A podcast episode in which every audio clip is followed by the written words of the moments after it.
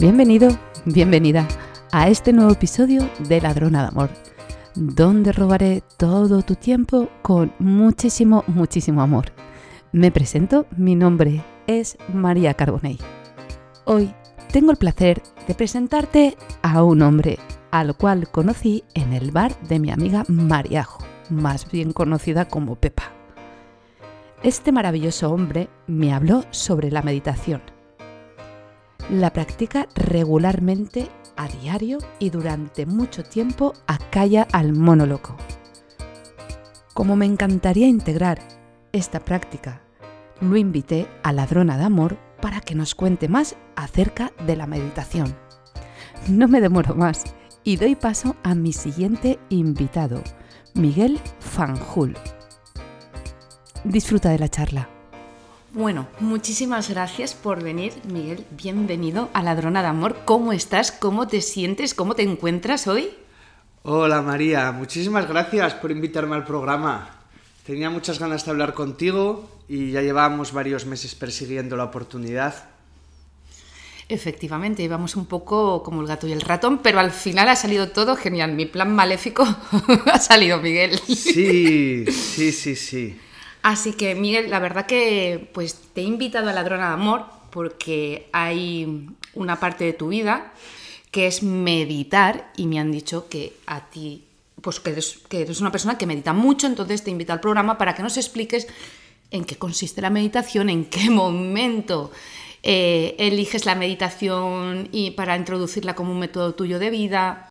Bueno, pues mira María, la verdad es que sí, medito mucho y no me cuesta decirlo en alto porque al igual que hoy, bueno, pues que las personas te dicen que corren 10 kilómetros o, que hacen esto o aquello, creo que está, que está bien que la gente sepa que se puede poner uno a meditar. Y además, viendo mi historial, que yo siempre he sido una persona bastante gasolina, yo siempre he sido súper incendiario, una persona muy dinámica y con muchísima actividad dentro de mí, me llama especialmente la atención que ahora, con el paso de los años, pues haya desarrollado eh, esta disciplina o esta actividad que es la meditación que, que va precisamente en contra un poco de, de, todo lo que yo era, ¿no? Entonces, bueno, yo... La meditación es una práctica que está al alcance de todos, entonces en ese sentido es una herramienta muy poderosa con, la que casi cualquier persona puede disponer. Y, es especialmente valiosa porque vivimos en una cultura especialmente acelerada y exigente. Desde que uno se levanta por la mañana hasta, hasta que, se acuesta, va a 220 kilómetros por hora. Y, encima vas, no solo vas siempre pillado de tiempo, sino que, que hay unos niveles de exigencia con uno mismo y con el mundo que, hacen que, te agotes y que vayas siempre súper forzado. Entonces esa es una herramienta que ayuda a canalizar toda esa energía que, uno despliega durante el día. Pues una de las virtudes de la organización de la meditación es que te la puede organizar y, te puede hacer sentir bastante mejor de, de cómo sueles ir en el día a día. A ver, hay cosas ya que me han gustado muchísimo de lo que has dicho y de las que me veo muy identificada contigo. O sea, yo era fuego, o sea, gasolina pura. Eh, me imagino a lo mejor que también serías una persona bastante nerviosa. Y mm, no sé si a ti te pasó al principio que cuando tú te sientas a meditar, porque de verdad, o sea, son todo beneficios para mí, lo que he podido observar, leer y comprobar, porque sí que es verdad que yo no medito dos horas, ni muchísimo menos, pero oye, mis diez minutitos sí que medito. Y como digo, llego poquito a poco, se hace mucho. Y sí que he encontrado esos beneficios de... Yo soy una persona muy nerviosa, muy impaciente, en el que ahora se me plantea un problema, Miguel, y lo afronto de otra manera, tío. A, ver, ahí, ahí hemos tocado varios puntos. Entonces, el primer punto que, que hemos tocado es es una práctica progresiva. Es decir, em, igual que todo, igual que el que aprende a hacer sushi o el que aprende a tocar la guitarra o el que quiere aprender a, practicar kung fu, requiere un tiempo y una dedicación. Entonces, pues, pues sí, es una práctica que eh, empiezas con tiempos cortitos, pueden ser 5 minutos, pueden ser 10 minutos, y luego con el tiempo vas desarrollando lo que es un poco el hábito. Al principio a mí me encanta hablar de los beneficios de la meditación, pero debe reconocer que al principio no es fácil. No es fácil sentarse e intentar aquietar la mente y el narrador interno que todos tenemos dentro a la primera de cambios. Eh, generalmente cuando vas cumpliendo una pequeña rutina, día tras día, tiempo con tiempo, ahí los tiempos y las facilidades pues, pues se van ampliando y entonces ya sí que resulta mucho más fácil. Sobre los beneficios es algo que, que me gustaría hablar también bastante porque, porque verdaderamente eh, son muchos. Se podrían enumerar de muchas formas, pero básicamente es frenar toda la velocidad, toda la inercia y todo el empuje que la vida te genera sobre ti, ¿no? Entonces la meditación eh, es como un puerto donde cada vez que el mar está con las olas agitadas, tú te puedes ir ahí, refugiar y bajar de vueltas a la cabeza. Em, ¿Cómo empezar? La verdad es que siempre recomiendo empezar eh, pues eligiendo un par de horas al día, eliges un tiempo cortito que siempre creas que lo puedes cumplir y ya sea por la mañana o por la noche, pues te sientas, comienzas a meditar y los beneficios se irán manifestando progresivamente a medida que, que desarrolles en tu práctica. Miguel, y cuando empiezan, eh, ¿tú recomiendas guiada o directamente en silencio? A ver, hay, hay que tener claro una cosa antes de ponerse a meditar. Entonces, ¿por qué meditar? Generalmente la gente asocia la meditación a liberar estrés, liberar ansiedad, descansar, calmarse, encontrar paz, relajarse. Entonces, todo eso está muy bien porque son consecuencias directas de la práctica. Y muchísima gente llega a la meditación con ese objetivo.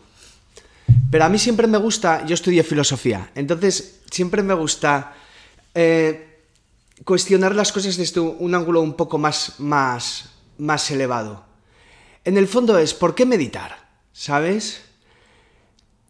¿O para qué? ¿O para qué meditar? Em, mira qué es lo que pasa. Tengo que hablar de la felicidad para hablar de la meditación.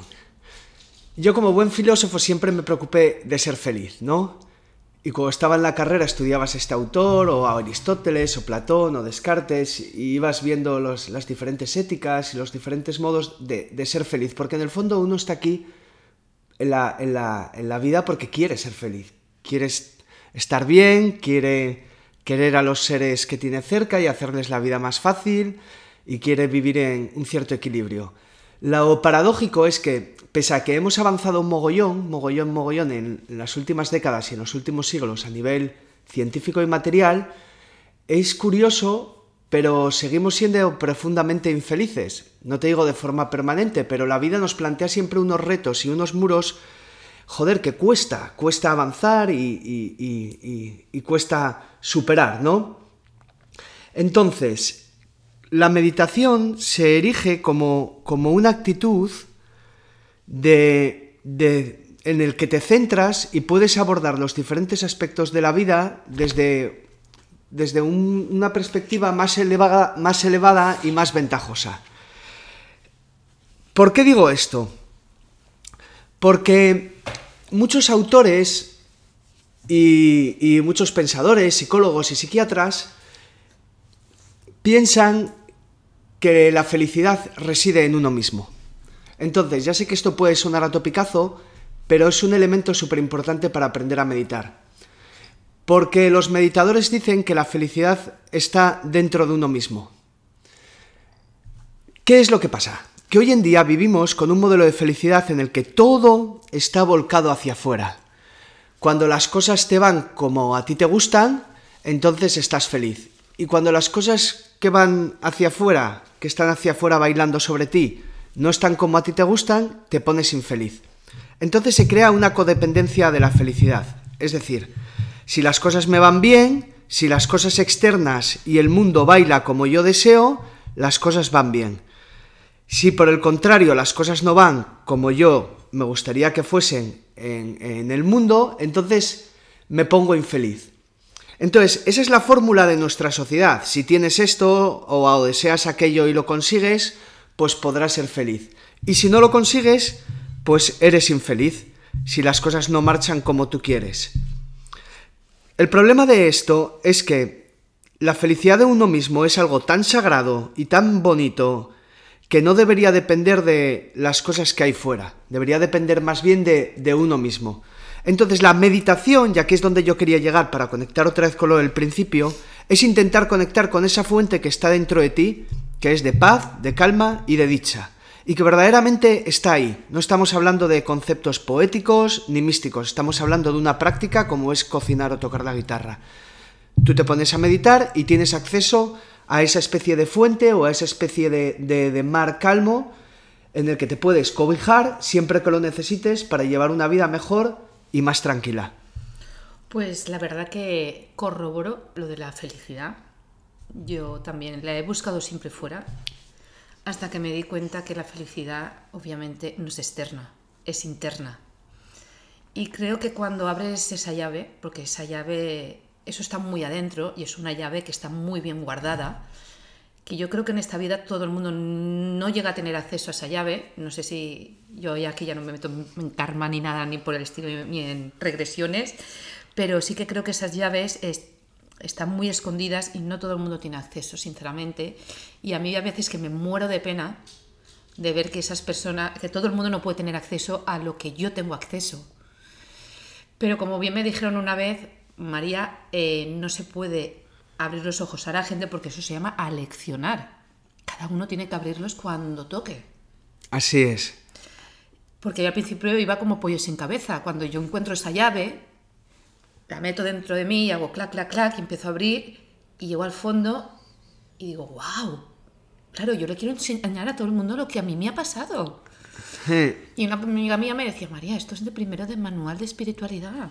Tú no puedes enseñar al mundo entero, eh, tú no puedes, eso se llama adoctrinar. Y sí que es verdad que, no sé, como que yo tengo como una pena, que digo yo, que me muero de pena de pensar que todo el mundo no puede tener esta llave y descubrir que la felicidad está dentro de ellos. Porque de hmm. verdad yo antes me reía de estas frases. Sí, sí, ahí hay un punto que, que, a mí me pasa mucho. Mira, yo, yo me puse a practicar yoga. Fíjate, no quería ni decirlo en el programa, ¿sabes? Pues venga, Porque al final siempre acabo, acabo diciendo que practico yoga. Entonces, practico un tipo de yoga que se llama Kriya Yoga, que por cierto hay aquí en Valencia un maestro súper bueno, ¿eh? Tenéis aquí en Valencia un super maestro de Kriya Yoga, que, es de los mejores de Europa.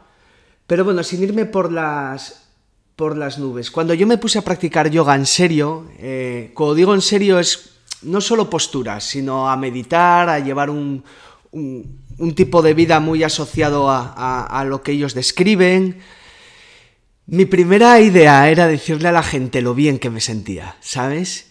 Y que si ellos se pusieran a practicar yoga la mitad de sus paranoias mentales y la mitad del lastre psicológico que ellos llevaban, lo podían soltar con mucha más facilidad. Y podían vivir más tranquilos y más livianos. Pero la verdad es que me topé con una realidad, que es un poco la que tú me dices no todo el mundo está en el mismo punto, no todo el mundo está en la misma fase y no todo el mundo está en el mismo lugar. Y veía que pasaban de mí. Muchísimas personas a las que yo quiero y admiro pasaban de mí.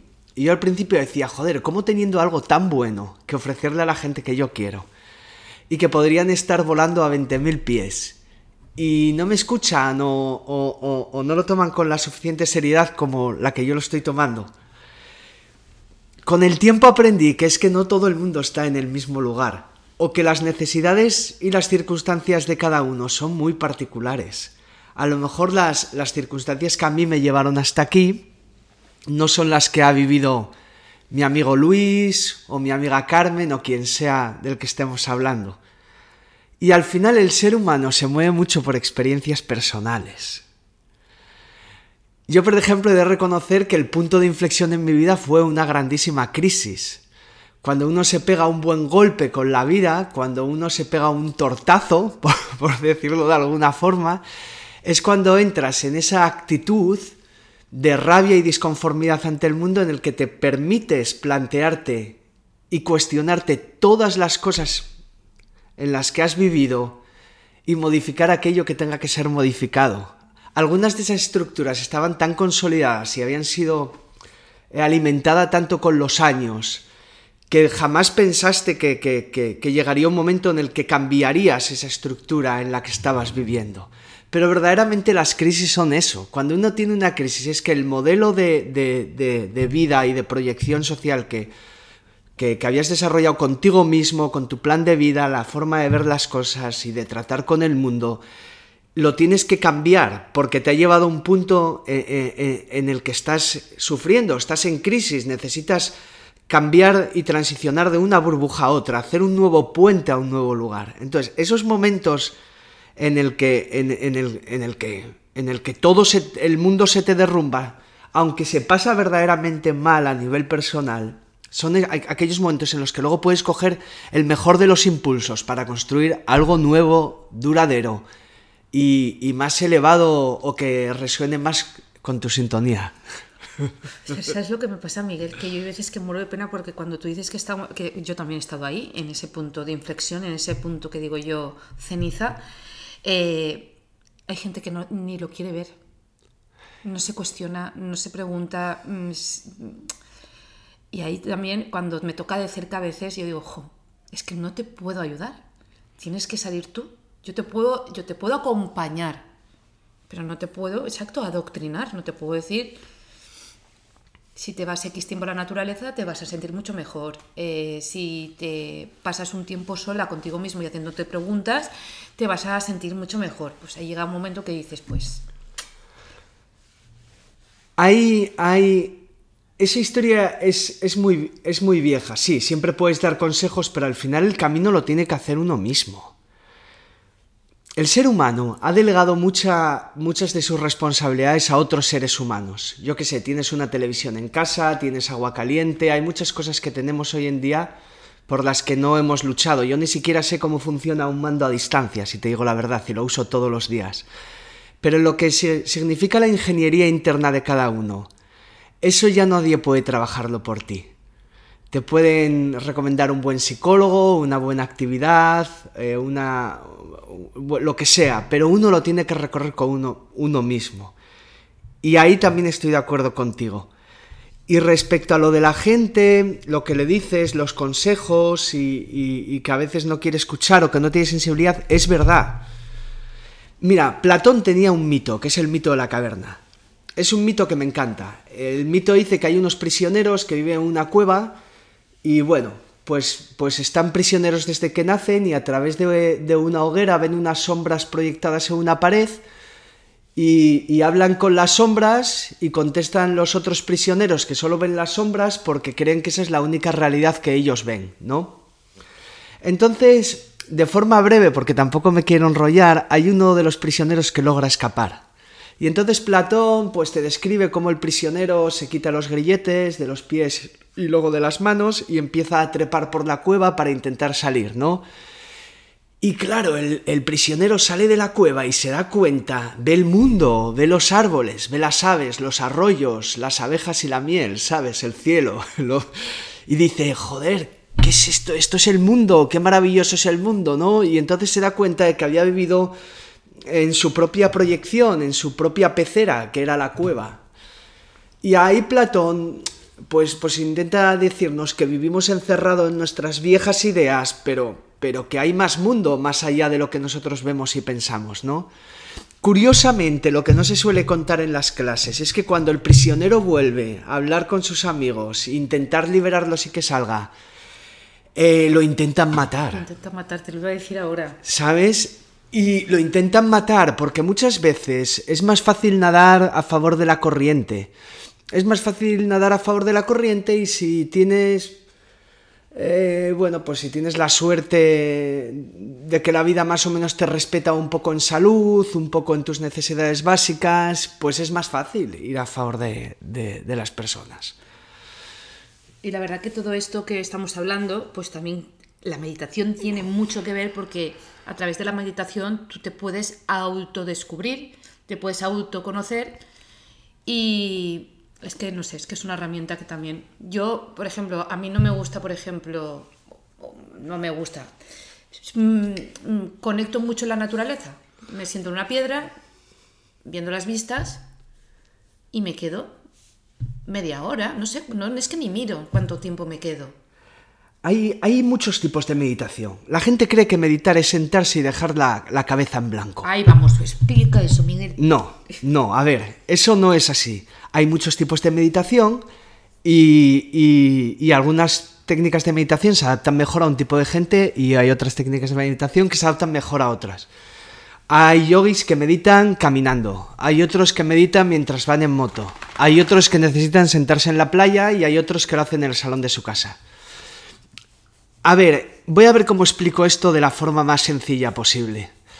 Eh, mirar, para nosotros, el ser humano occidental, lo que viene siendo la cultura europea a lo largo de los siglos, pensó que, que nuestra razón, la mente, el charlatán que tenemos aquí dentro, el, el narrador, el torrente psicomental, es nuestra propia alma, ¿no? Entonces, pensamos que cuando yo digo algo soy yo el que lo quiero. Entonces, los orientales dicen que allí hay una confusión. Ellos dicen que el torrente psicomental, que la mente, el cerebro, escupe pensamientos. Es decir, eh, cada seis o siete segundos el cerebro va escupiendo pensamientos. Deseo esto, deseo aquello, me gustaría hacer esto, me gustaría hacer aquello. Pero el hecho de meditar se trata de empezar a ver todo ese torrente psicomental, todos esos pensamientos que te van saliendo de la cabeza, verlos como si tú no fueses esos pensamientos. Es decir, eh, tú tienes un reloj, tú tienes una camiseta, unos pantalones, un perro, una mesa, un micrófono, pero tú no eres ni tu micrófono, ni tu mesa, ni tus pantalones, ni tu reloj. Es decir, tú tienes pensamientos, pero tú no eres tus pensamientos. Entonces, el primer paso para empezar a meditar es cerrar los ojos y observar cómo la fábrica de pensamientos va lanzando imágenes en tu cabeza y tú los observas calmadamente, sin juzgarlos, sin rechazarlos, sin apegarte a ellos, sencillamente los ves pasar. Y darse cuenta de eso, de que la cabeza es una fábrica que va escupiendo pensamientos, como si de una impresora empezase a imprimir papeles e imágenes, y por eso pasamos de una imagen a otra. Si uno es capaz de observar eso, como el que observa una película de cine, sin dejarse afectar por ello, sin pensar, por ejemplo, estás enfadado con un amigo y de repente dices, joder, estoy enfadado con Jaime. Pues en vez de decir estoy enfadado con Jaime, se trataría más bien, cuidando un poco el lenguaje, decir, en mí habitan pensamientos de enfado por Jaime o contra Jaime. ¿Por qué es importante tomar esa distancia con el pensamiento? Porque el cerebro no para de escupir ideas, no para de escupir pensamientos, es como un torrente, es como un remolino. Entonces la capacidad de poder respirar y dar un paso atrás para que ese remolino no te esté afectando constantemente es, es verdaderamente relajante y reconfortante. ¿Eh? Entonces lo que hacen para meditar básicamente es se hacen unos ejercicios de respiración porque la mente y la respiración están intrínsecamente unidos, ¿ok? Entonces con ciertos patrones respiratorios podemos hacer que la mente baje mucho de vueltas. Por lo tanto, antes de sentarse a meditar, siempre recomiendo hacer 16 o 32 respiraciones de un tipo que lo que hacen es te activan el sistema parasimpático y te relajan. Y a partir de ahí cierro los ojos e intento mirar adentro. Los pensamientos van saliendo, ronda habitual de pensamientos. Tengo que hacer esto, tengo que hacer aquello, me gustaría que me tocase la lotería, lo que sea. Vas a ver la ronda habitual de pensamientos y lo intentes observar como el que está en una tribuna y ve a gente pasar por una plaza sin darles demasiada energía, sin tampoco quitársela, sencillamente dejas un espacio y los ves fluir, y te centras en tu respiración. Esto lo que hace es poco a poco aquieta la mente, y como la mente va a 100.000 por hora desde que amaneces hasta que te duermes, ¿sabes? Es solo cuando duermes, cuando ésta se detiene, el tiempo que le puedas dedicar a la meditación lo que vas a hacer es darte un espacio, darte una bola de aire, calmarte, relajarte, coger energías, organizar ideas darte un paréntesis en lo que es esta vida que es como vivir en un cohete a la luna constantemente.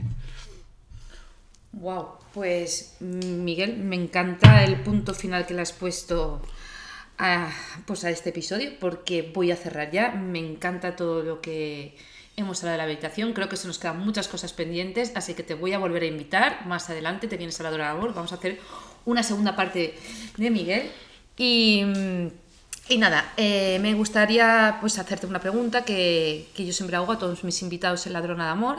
Y es, eh, Miguel, ¿qué es para ti el amor? Pues mira, hace unos años te hubiera dado la definición de amor de Adorno. Adorno dice que hay amor cuando una de las dos personas es capaz de manifestar sus debilidades sin que el otro lo use para afianzar su fuerza. Eso es lo que te hubiese dicho cuando estudiaba filosofía. Pero ahora mismo para mí amor es sensación de unidad. Es decir, vivimos una época muy hiperindividual donde siempre está lo mío, lo primero, o que muchas veces el amor es como la conjunción de, de deseos, ¿no? Para cumplir deseos, pero cada vez entiendo más el amor como comunidad, como algo inmediato, sin barreras, algo espontáneo, alegre y, sencillo. Pues muchísimas gracias Miguel. Me voy a despedir, así que muchísimas gracias por habernos escuchado, gracias por permanecer un episodio más. Me despido hasta la próxima semana. Ladrona de Amor, el podcast de la que está hablando, el podcast de María Carbone.